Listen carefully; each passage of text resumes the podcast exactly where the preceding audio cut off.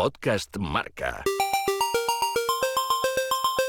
David Albelda es un exjugador de fútbol que hizo historia en el Valencia.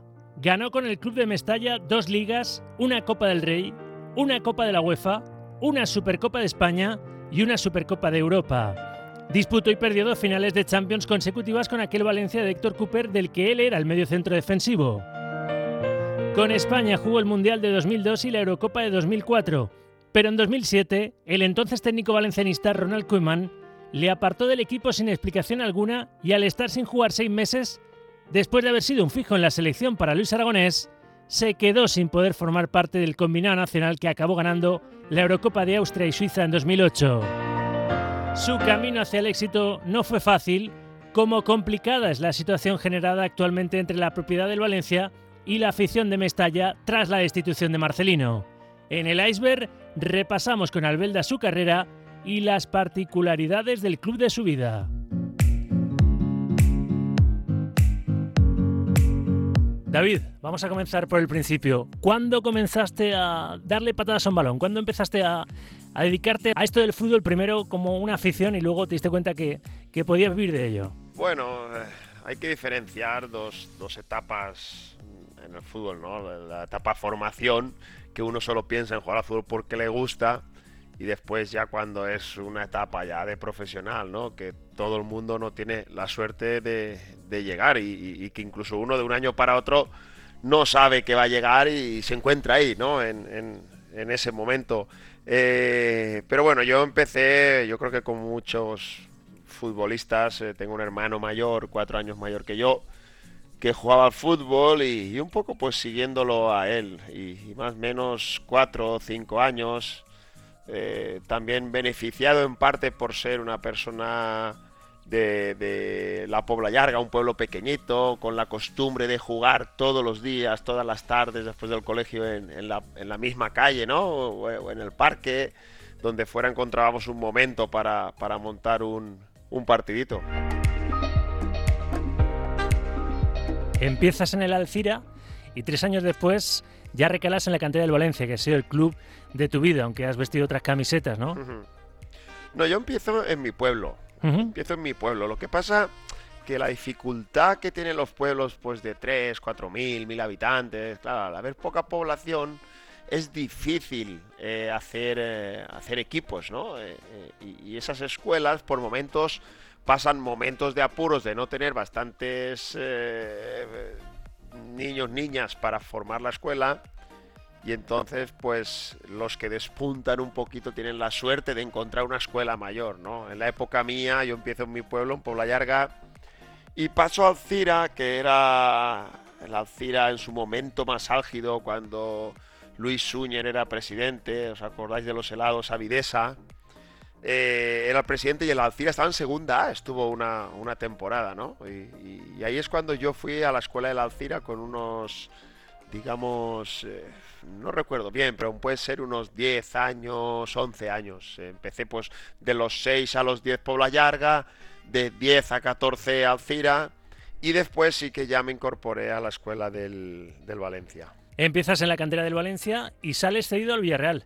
Sí, yo estoy en la cantera del Valencia, pues toda la etapa juvenil, que son tres años. Entonces eran cuatro años porque existía la famosa sub-19, que era un año más de juvenil eh, que los equipos, normalmente los grandes, era como una liga juvenil de los de primera división, ¿no? Eh, con los mismos desplazamientos y tal. Y un año en el Valencia B y me voy cedido al Villarreal en segunda división A. Juego esa temporada allí, vuelvo al Valencia ya en primera división Valdano entrenador, pero con una inestabilidad hasta tal punto que si recordáis, a Valdano se le destituyó en la jornada 3 con una alineación de cuatro extranjeros en, en Santander, con el Racing de Santander. Y yo ahí me lesionó de cruzado en pretemporada. Y entonces Valdano se va y viene Ranieri, ¿no? Un hombre pues, que evidentemente venía de Italia y desconocía lo, pues, sobre todo los que veníamos de la cantera, ¿no? Pero bueno, Ranieri va a verme entrenar y tras recuperarme después de siete meses del cruzado es el que me hace debutar en Primera División en el año 98, el 15 de marzo del 98, en, en la Romareda contra, contra Zaragoza. Ese debut en Primera División es la culminación de un sueño de, pequeñito, claro. Sí, lo que pasa es que te das cuenta que, que cuando te metes en esa vida del fútbol profesional, ya no es solo el sueño del debutar, después es el sueño de continuar, el sueño de mejorar, el sueño de conseguir no sé qué. Siempre tienes algo por lo que luchar y por lo que, y por lo que mejorar, esa es la verdad. ¿Siempre has jugado como medio centro defensivo, David, o en tus comienzos? No, no, no, no. En mis comienzos eh, era muy. varía mucho la posición. También un poco. Cuando eres eh, más niño en el fútbol base va un poco en, en función del desarrollo físico, ¿no?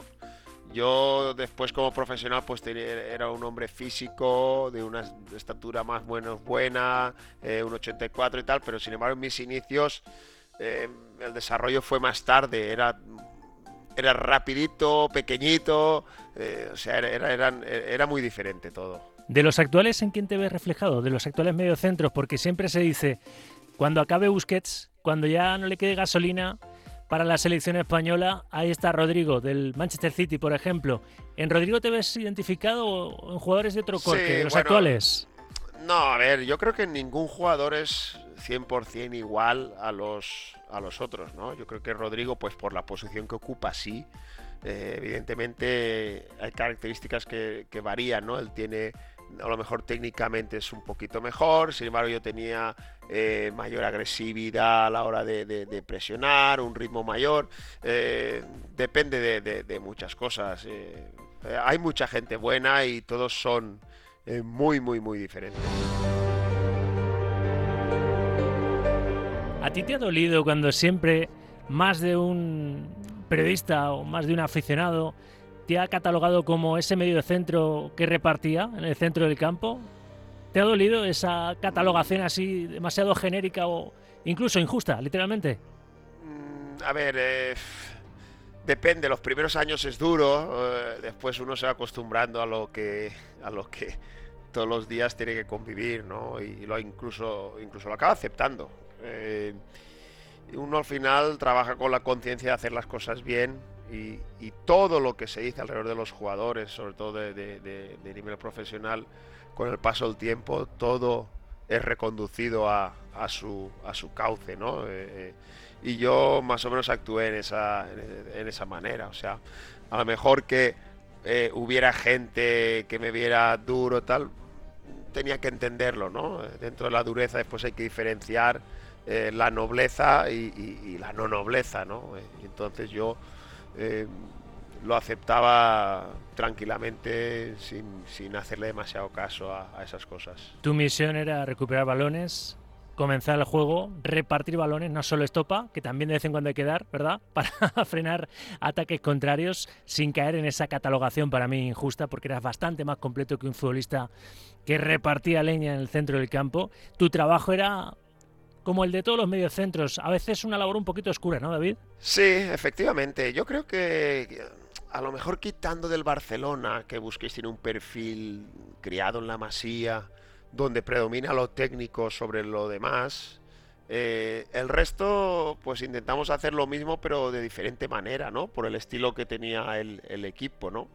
Eh, creo que la palabra que más se ajusta a todo eso es equilibrar, equilibrar el equipo tanto en ataque como en defensa, ¿no? Y, evidentemente, tú lo has dicho, a ver, no es un tema sobre mí en concreto. Yo creo que en el fútbol actual hace falta un poquito más de respeto a todos aquellos que al final juegan en primera división. O sea, nos podrán gustar o no, porque es un tema de gustos. Pero es verdad que, oye, un tío que juega en primera división es muy bueno. Después, cada uno, cada aficionado tiene un estilo y le gusta más este o el otro, ¿no? Entonces yo por ahí creo que a veces es, se falta demasiado respeto en cuanto a vertir opiniones de manera tan, tan, tan libre, ¿no? Eh, sin tener argumentos para, para, para definirlo como tal.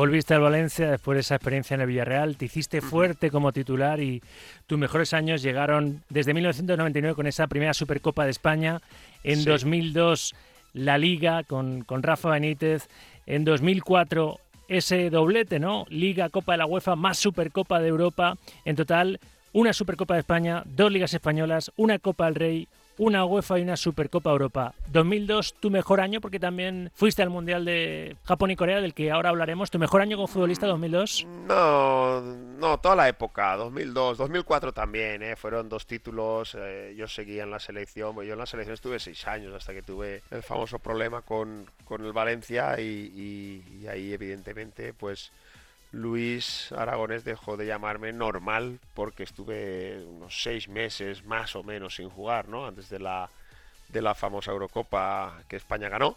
Y, a ver, cada año que has tenido un título en el Valencia es un año que se da por bueno, esa es la verdad.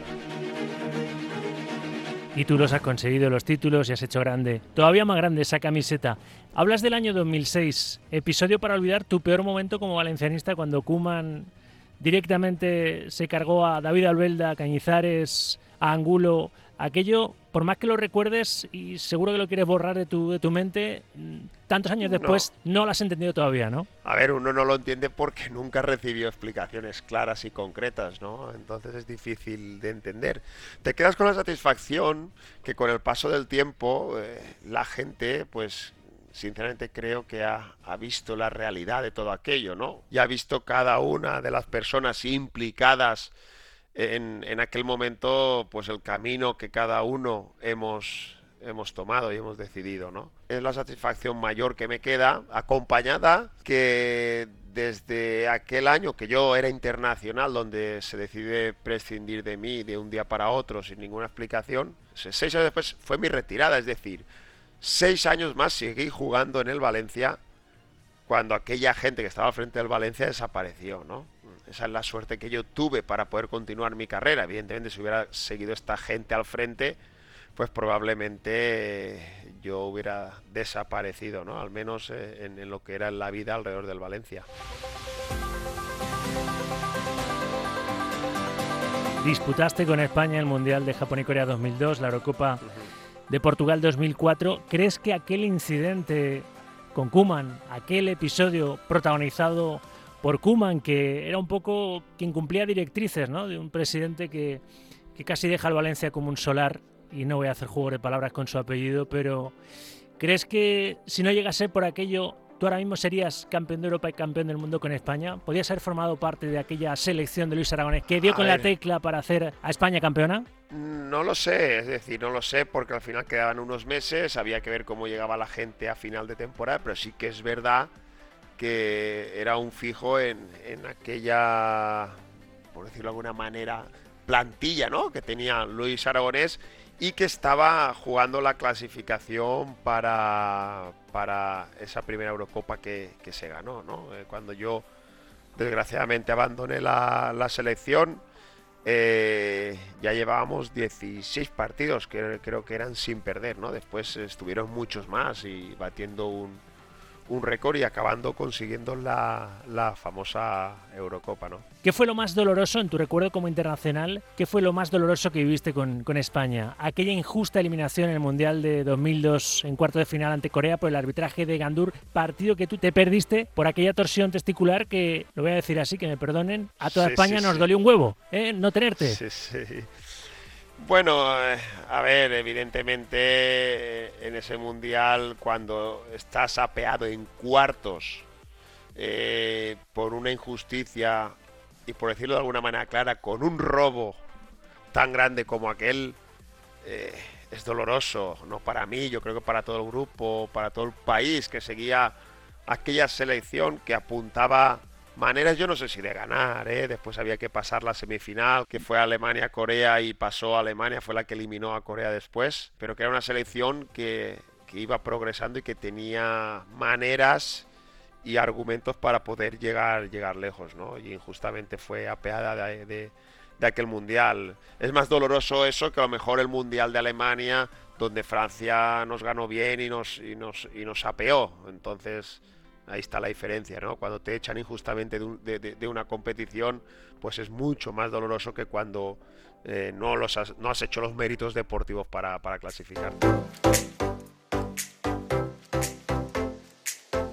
Tu fuiste compañero de Raúl en la selección y rivales, muy rivales, él con el Madrid, tú con el Valencia. Hmm. ¿Crees que se fue injusto con Raúl? ¿Que Aragonés fue injusto casi prescindiendo de él como como víctima, como cabeza de turco, o tenía claro que, tenía que cambiar el vestuario para llegar a, claro, ganar? Claro, eh, mira, yo el trasfondo de la historia de Raúl, pero como la de cualquier otro que lleve muchos años y que sea una pieza indispensable en la selección o en, o en un equipo, porque a mí también lo viví aquí en el Valencia, es difícil para un entrenador encontrar el momento de sustituir esa pieza que lleva tantos años siendo el líder, ¿no? Y por ahí sobre todo es más difícil aún cuando alrededor de eso todo el mundo opina y habla y dice, ¿no? Yo creo que al final fue un proceso normal, eh, porque a todos nos pasa la edad, y creo que muy agrandado por, por, las opiniones y todo lo que había por fuera, ¿no? Que entre ellos a lo mejor no hubiera feeling, pues porque es complicado a un hombre que pasó de ser capitán y titular indiscutible a empezar a tocar la suplencia y acabando eh, fuera de la selección después de tantos años es un proceso difícil de solucionar y de arreglar bien, esa es la, realidad, pero creo que es necesario en todos los equipos y en todas las, selecciones, ¿no? Se llame Raúl o trasladándolo al problema actual o, cuando sea, ¿no?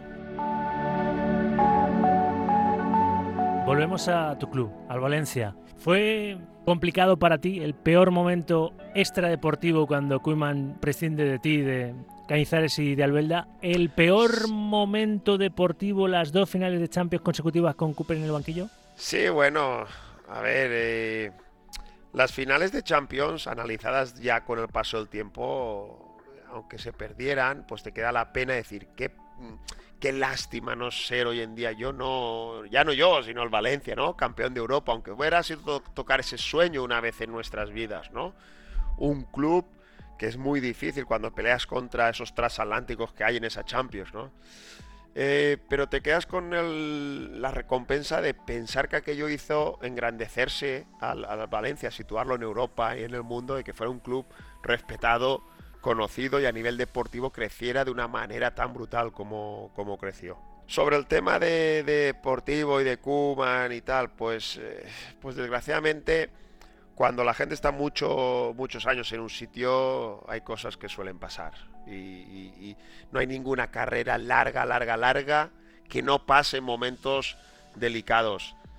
Fue duro porque eh, fue de hoy para mañana, ¿no? O sea, respetando los códigos del fútbol hubiera sido comprensible que si yo no estuviera jugando, yo no fuera internacional, yo, yo no, no tuviera esos requisitos, pues que viniera un entrenador nuevo y me dijera, oye, eh, mira, no contamos contigo, en el mercado de diciembre hay que buscar una solución. Oye, fantástico, ¿no? Eh, eh, pero con esos métodos que se emplearon es lo que hizo que todo aquello fuera tan duro de, asimilar, porque no, había ni por dónde cogerlo, ni tenía ni pies ni cabeza, no solo conmigo, también con, con Cañizares o, o con el mismo Angulo, ¿no? De todos los momentos que ya hemos repasado de tu carrera, de los complicados, ¿en cuál has llorado más? ¿Si has llorado en soledad? ¿Por, por las injusticias o, por el infortunio deportivo? Bueno, aquel momento fue el más complicado. A ver, yo tenía dos lesiones de bastante gravedad. El cruzado, que estuve siete meses, eh, recién empezada mi primera temporada en Predivisión. Y después, una vez consolidado en Primera División, pues también con 24 años tuve el, el tobillo, ligamentos del maleolo, ¿no? Y esos momentos son complicados, pero dependen de ti para volver a, estar ahí, ¿no? Con una buena recuperación, un buen esfuerzo. Lo que no depende de ti, pues bueno, fueron seis meses con el juicio incluido por el medio, con una presión mm, en el ambiente brutal, moverte por Valencia era un suplicio, hasta que pasó todo, ¿no? Y, y encima nunca sabes cómo va a acabar aquello. ¿Te pidió alguien en nombre de Valencia perdón cuando acabó todo aquello? ¿Perdón por todo lo que tuviste que sufrir en aquella etapa? De todo un poco. A nivel de los que tomaron la decisión, evidentemente no. Nadie, nadie me dijo nada. Esa es la, verdad. ¿Por qué Valencia es históricamente siempre un polvorín? Porque es un club algo cainita, ¿no? Que si no tiene un problema parece que, que se lo autogenera. ¿Por qué el Valencia siempre, incluso en los momentos en los que deportivamente la cosa está bien, acaba revolviéndose algún tipo de, problema interno que, afecta al equipo, David? Bueno, aquí hemos tenido, o al menos durante toda mi carrera aquí, y, incluso ahora los tiempos actuales, eh, un panorama económico y, social con unas luchas de poderes y unos egos brutales eh, en la gente, en la sociedad valenciana para hacerse con el control del club y todo eso pues siempre ha, hecho mella, ¿no? Eh, ahora que parecía venía la tranquilidad con la adquisición ya de un máximo accionista, pues ahora en lo deportivo no, no, no se acaba de consolidar la cosa, pero básicamente es eso, o sea, siempre ha habido un ambiente difícil ¿eh? para, trabajar, eh, porque desde que el Valencia se convirtió en sociedad deportiva, pues ha habido mucho vaivén con el tema de las acciones, ¿no? Eh, mucho, mucho cambio de, poder al frente de los máximos accionistas del club. El máximo accionista y propietario es eh, Peter Lim, que teledirige desde Singapur el club y, eso siempre es complicado. Tiene a un presidente como Anil Murci que el otro día directamente hizo callar a la afición de, Mestalla. ¿Qué sentiste tú al ver al presidente hacer callar a una afición soberana como es la de pues Mestalla? Pues lo vi después, ¿no? Eh, yo en el trasfondo de toda esta historia creo que hay un poco de desconocimiento de, la filosofía, un poco de lo que es la afición, ¿no? Eh, eh, quiero decir, cuando tú eres conocedor de todo este ambiente, de estas cosas, de que pueden pasar, de asimilarlo con la tranquilidad que un presidente de cualquier club debe asimilarlo, pues lo normal es mantenerte intacto y, aguantar el, chaparrón, ¿no? Y al final de todos estos gestos pues se, agrandan más porque ya hay una previa ¿no? de toda esta situación con la marcha de Marcelino, el cuerpo técnico, el proyecto, si se cumplen, si no se cumplen. Hay, hay... Ahora lo que tenemos es un máximo accionista que manda al frente del club, pero eh, muchas opiniones alrededor de esto. Pero tenemos que ser conscientes en Valencia que cuando se vende un club, como ha sido el caso del, Valencia, o como queramos o se venden las acciones, o como, lo quieran llamar, porque la gente es susceptible hasta en esto, ¿no? Es la sensación de que esto ahora mismo es una empresa eh, como tal, de Meriton, de Peter Lim, y que ellos son los que hacen y deshacen en función de cómo crean mejor para, para, los intereses de ellos y del Valencia, ¿no? Otra cosa que se puede valorar es si lo están haciendo bien o mal pero poco más se puede, se puede hacer, sobre todo porque el club eh, se vendió, tiene creo que el 70 y pico por cien de las acciones, 80 más o menos creo, y, evidentemente pues estás en manos de, los que han puesto el dinero y han comprado el club y, y, por lo tanto pues bueno, sí, te puedes quejar, pedir que tengan una línea coherente, que te tal, pero cada uno la coherencia la puede medir de una manera. Lo que para mí a lo mejor es bueno, para ti a lo mejor es malo, ¿no? Eh, y desgraciadamente en el fútbol todo se mide por resultados deportivos. Entonces sí que creo que la salida de Marcelino, en el momento que se ha hecho con su cuerpo técnico y tal, pues es lo que un poco ha abierto esa brecha entre lo que es la afición y, mérito o el presidente, ¿no?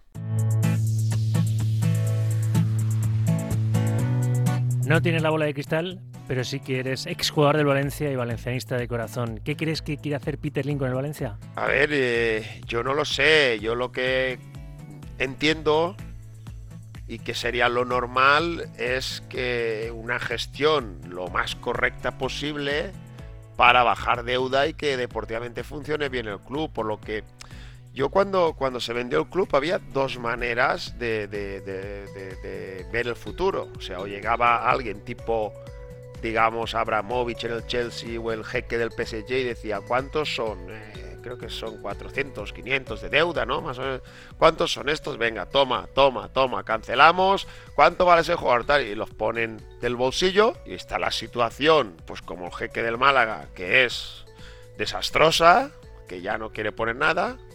Después está una situación como la que tenemos en Valencia, que Peter Lim sí que puso dinero y bastante para ser el máximo accionista, pero a partir de ahí pasar a gestionar eh, el club y no a base de talonario como puede eh, hacer Abramovich o el del PSG. Es decir, eh, vamos a hacer una gestión, el Valencia sigue, sigue siendo un club vendedor, sigue necesitando entrar en Champions, porque Peter Lim no va a, decir cuántos faltan, 100 este año, toma 100. Eso es lo que, lo que ahora mismo, después de los años que lleva aquí Meriton, yo por ejemplo no lo espero, ¿no? Eh, y, me parece una posición eh, normal. Evidentemente sí que te gustaría que gestionaran bien el Valencia para que reducieran eh, el, tema económico, nos gustaría que se acabara el campo, hay ciertas cosas que quedan en el aire que podrían mejorar la economía del club de cara al futuro y sobre todo pues, pues tener una estabilidad a nivel deportivo que es lo que parecía que se había encontrado con Mateo Alemán y, y Marcelino, ¿no? Y que ahora mismo pues ha cambiado pues porque lo que nosotros vemos desde fuera que nos parecía correcto, pues seguramente a nivel interno pues tendrían sus, sus disputas, supongo. Volviendo a tu carrera, David, ¿tienes alguna espina clavada en el mundo del fútbol? No, no, porque cuando acabas, oye, yo he vivido de todo, he ganado títulos, he perdido títulos, eh, he tocado la selección, aunque no ganara nada con la selección, he estado muchos años al máximo nivel, además en club exigente, de una exigencia brutal. Entonces uno, el balance cuando te vas es, de satisfacción. Espina, hombre, pues evidentemente ganar la Champions, porque estuvimos ahí. Eh, poco, poco más, ¿no? Poco, poca espina más puedo tener, porque al final ganar con la selección o no ganar, yo no estuve ni siquiera cerca de, ganarlo porque no estaba ahí en esas fases finales donde España ganó, ¿no? Sí que estaba previo, pero cuando llegó la fase final no estuve. Te retiraste en 2013, ¿cómo fue ese momento? ¿Se abrió un poco el, sol a tus pies, David? ¿Cómo lo afrontaste? Bueno, psicológicamente, a raíz del problema que tuve eh, ya con el Valencia, mis últimos años, cinco o seis temporadas, pues fueron eh, la primera, segunda complicadas eh, a nivel psicológico, ¿no? de, porque había sentido mucho vacío, mucho despago, ¿no? Eh, con muchas cosas, con el fútbol en general, con la soledad. Y, tenía claro decir, bueno, pues voy a limitarme a hacer mi trabajo, que es por el que me pagan, de dar lo mejor de mí en el terreno de juego, pero empecé a perder implicación ya en lo que era fuera, ¿no? Incluso en lo, en lo, social, porque cuando alguien se hace en un club como, como es el caso del Valencia, conoces a las personas, era un club, digamos, muy familiar en la época de Jaime Ortiz, de Pedro Cortés, eh, con Llorente de, de, de gerente, tal y todo lo que era la plantilla se involucraba hasta en el panorama social, ¿no? Todo eso, pues fui un poco alejándolo de mi día a día y me centré en dar mi mejor rendimiento, revertir la situación a nivel personal deportiva con aquella gente que estaba disgustada conmigo por cómo había transcurrido todo el proceso este de, mi denuncia y venía ya muy tocado. Yo el, año que me retiré estaba la opción de seguir o no seguir tal, bueno, se tomó la decisión con el cambio también arrastrada un poco por esa lucha de poder donde entra Amadeo Salvo, donde ficha a Yukis de entrenador, no continúa Valverde y, y, un poco pues, pues ya lo veía venir, esa es la, la, realidad, ¿no? Porque aquí en Valencia es tan pequeña que uno sabe, sin hablar con las personas, sabe lo que más o menos piensan de él, ¿no? y, bueno, y así fue. Además, yo me enteré de que no iba a continuar, me enteré por los medios de comunicación unos días antes de que se me dijera la, la decisión. Entonces se me llamó para acudir a Paterna un día, fui allí, es donde me comunicaron que no iba a continuar y ya está, pero que yo ya lo sabía de días antes. ¿Cómo te imaginas en un futuro? ¿Te gustaría llegar a presidir el Valencia? No lo sé, no lo sé, es que el panorama social es complicado, es complicado, ¿no? Yo creo que ahora mismo Meriton, Peter Lim, pues son los dueños y son los que tienen que decidir quién preside, quién ejecute y quién no ejecuta. Para que pasara algo de que presidiera alguien de aquí o, ellos tendrían que apostar por una figura de aquí, pero evidentemente lo normal sería que no fuera ejecutivo, que no tuviera prácticamente toma de decisiones, es decir, pones la cara y ya está, o, o cambia de manos en el futuro el club y la gente que entra decide, pues a lo mejor que yo me, o sea, apoyarse en mí, ¿no? Pero, pero ahora mismo es algo que no me planteo porque tendrían que pasar tantas cosas para ello que es muy, muy difícil, ¿no? Por último, en el iceberg tratamos de sacar a la superficie los detalles que no se conocen de la carrera de los deportistas, el camino de sufrimiento, de, trabajo, de sacrificio para llegar al éxito. ¿Qué consejo le darías a un joven que nos esté escuchando y que le gustaría ser un David Albelda en el futuro, es decir, dedicarse profesionalmente al fútbol? A ver, eh, desde muy pequeño para mí el camino a seguir es juego al fútbol porque me gusta y déjate llevar, disfruta del fútbol sin ponerte la meta de decir tengo que ser profesional, porque ahí es cuando vienen los los problemas, los desánimos, el no cumplir objetivos, ¿no? Y es un problema tanto para los niños de hoy en día como para los familiares, ¿no? La autopresión que se ponen a cierta edad. Yo creo que hay una edad que tú tienes que disfrutar, que juegas al fútbol porque te gusta y dejándote llevar, yo te digo la verdad, es que yo recuerdo de un día para otro a Cira, Valencia Juvenil y de repente encontrarme en el vestuario con los Tubizarreta, Romario y tal, y digo, ostras, si hace medio año estaba ahí, estaba ahí viéndolos desde la grada, ¿no?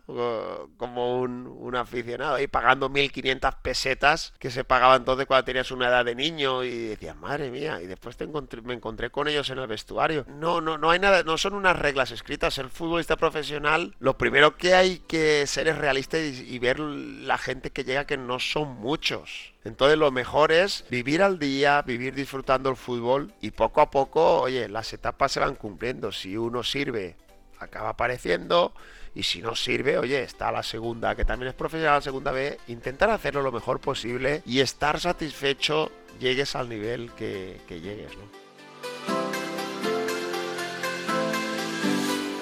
El iceberg con Rafa Sauquillo, podcast Marca.